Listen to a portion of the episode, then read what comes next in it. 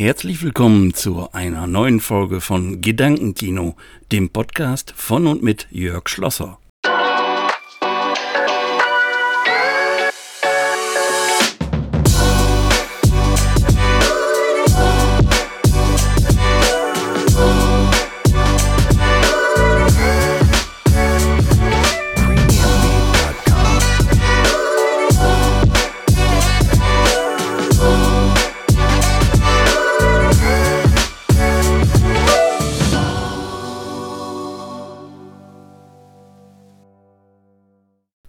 Schön, dass ihr da seid. Was ist passiert in letzter Zeit? Die Parteien, die SPD, die FDP und die Grünen gehen jetzt zusammen. Erstmal in Koalitionsverhandlungen. Und angeblich soll schon am 6. Dezember der nächste Bundeskanzler gewählt werden. Das wird mit Sicherheit Olaf Scholz werden. Herzlichen Glückwunsch, Olaf.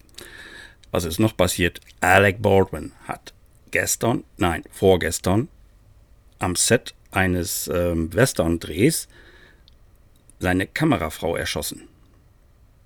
The Director of Photography oder so ähnlich nennen die sich ja. Und der Regisseur stand hinter der Kamerafrau, der ist auch noch getroffen worden. Das heißt, die Kugel hat die Kamerafrau im Brustbereich durchschlagen und ist dann im Schlüsselbein des Regisseurs stecken geblieben. Die Kamerafrau ist übrigens in Verletzungen erlegen. Wie kann so etwas passieren, fragt man sich. Nach neuesten Informationen war doch eine scharfe Patrone in dem Revolver. Und der muss vorher immer kontrolliert werden. Jedes Set hat einen Waffenmeister normalerweise oder wenigstens einen Requisiteur oder eine Requisiteurin.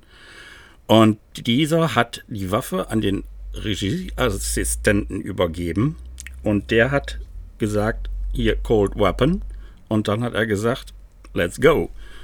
Normalerweise war das eine Probe. Also das war jetzt nicht die fertige Szene, die gedreht wurde, sondern eben eine Probe. Und dann hat er abgedrückt und dann bums, hat es ganz laut geknallt, logisch, und dann kam eine echte Kugel raus. Also, der Mann ist jetzt am Boden zerstört.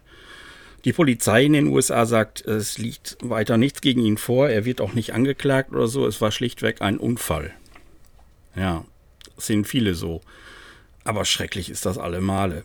Das hat es übrigens schon mal öfter gegeben, dass sich Schauspieler am Set tödlich verunglückt haben. Hört sich jetzt blöd an, aber die hatten auch geladene Waffen.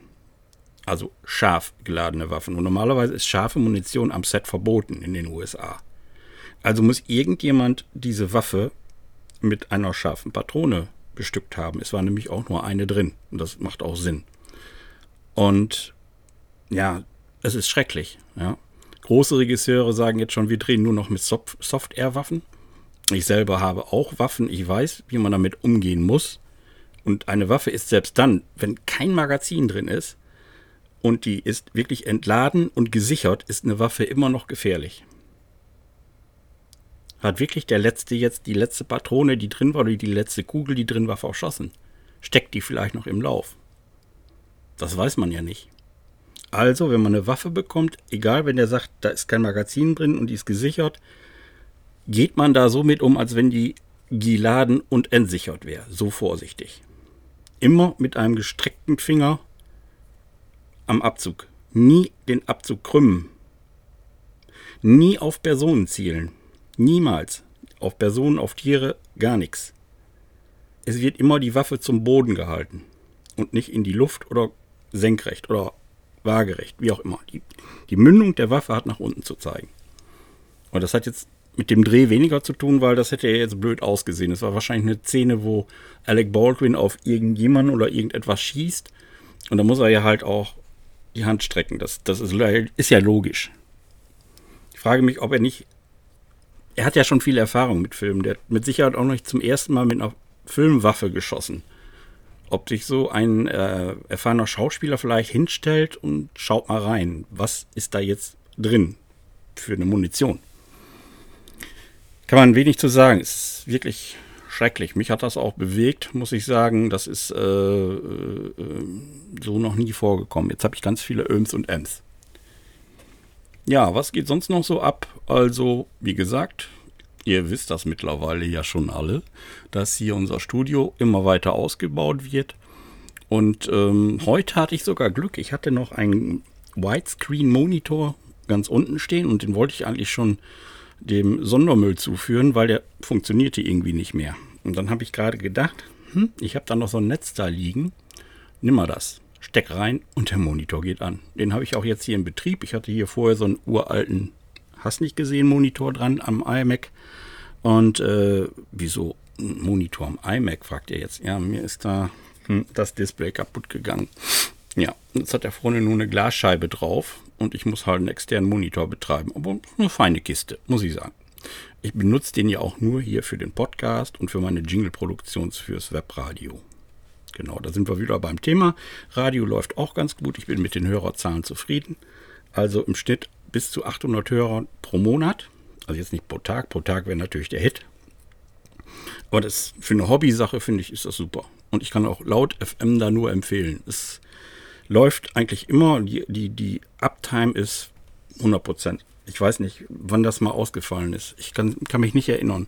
Wobei das bei anderen Shoutcast-Server-Anbietern schon mal anders war, wo auch schon mal einen ganzen Tag gar nichts lief.